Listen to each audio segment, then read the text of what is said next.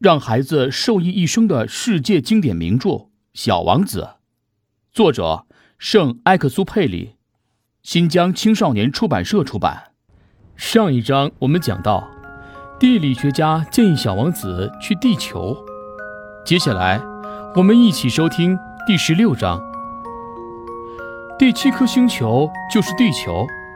地球可不仅仅是个普通的星球，地球上能数得清的国王就有一百一十一个，地球上还有七千个地理学家，九十万个商人，七百五十万个酒鬼，三亿一千一百万个骄傲的人。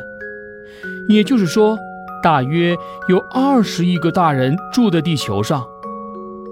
为了让你知道地球有多大，我可以告诉你，在发明电力以前。七个大洲共需要四十六万二千五百一十一个点灯人才能管好所有街道的街灯。从远处看，那场面很壮观。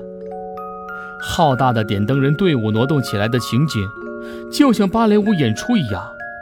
首先出场的是新西兰和澳大利亚的点灯人，他们点亮了街灯就去睡觉了。接着。中国和西伯利亚的点灯人踩着舞步出场，他们点亮了灯，随后翩翩然地舞回台两侧，再往后是俄罗斯和印度的点灯人，接着是非洲和欧洲的，然后是南美洲和北美洲的。他们从来不会搞错出场顺序，这真让人难以置信。只有两个点灯人活得悠闲自在。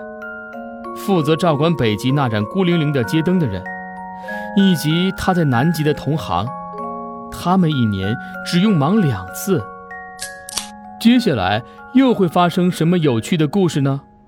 我们下一章继续讲述。